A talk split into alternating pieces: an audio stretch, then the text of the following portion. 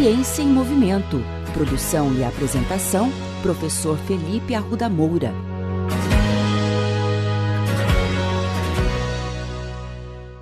Em 2017, o pesquisador Fábio Ota idealizou um projeto de pesquisa ousado. Ciente que pessoas idosas normalmente apresentam perda de capacidade cognitiva, o professor decidiu ensinar técnicas de desenvolvimento de games para um grupo de idosos, com o objetivo de desenvolver o raciocínio lógico e prevenir o declínio cognitivo. Para construir os games, Fábio utilizou como base um programa de construção de jogos 2D, que não exige o uso de códigos de programação. De acordo com o pesquisador, o desafio começa com o planejamento das diversas fases do jogo, passa pelo desenvolvimento do enredo e pela escolha dos objetos que serão utilizados em cada uma das fases, até chegar ao produto final. Esse estudo teve duração de nove meses e foi concluído em fevereiro de 2017, resultando em um aplicativo de jogos para os próprios idosos. Após o curso, os participantes idosos apresentaram melhoria em aspectos relacionados à saúde mental, qualidade de vida, performance cognitiva e capacidade funcional. Você deve estar se perguntando agora, professor, o que isso tem a ver com a temática do podcast Ciência em Movimento? A boa notícia é que o aplicativo ganhará uma nova funcionalidade.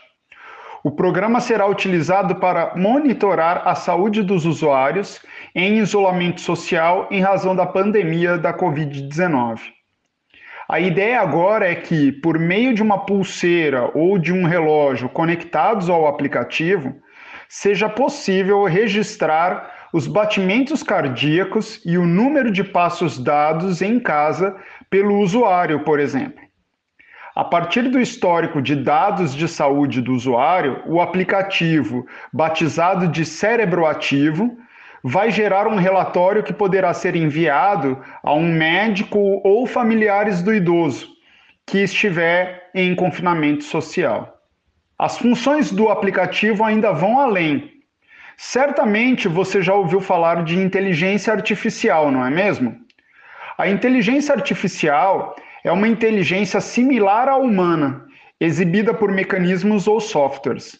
Pois bem, todos os dados biológicos, psicológicos e sociais gerados pelo aplicativo serão analisados por meio da inteligência artificial, justamente para detectar alguma mudança de comportamento que mereça atenção.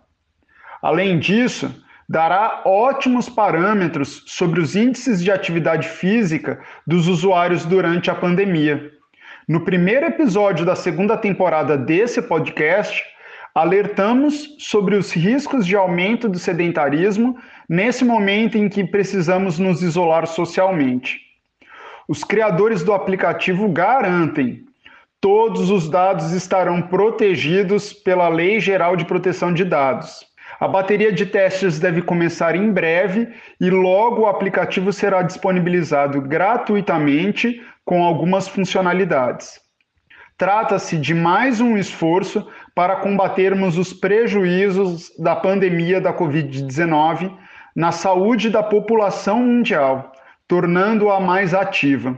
Com isso, vale enfatizar o recado: se possível, fique em casa, mas não fique parado.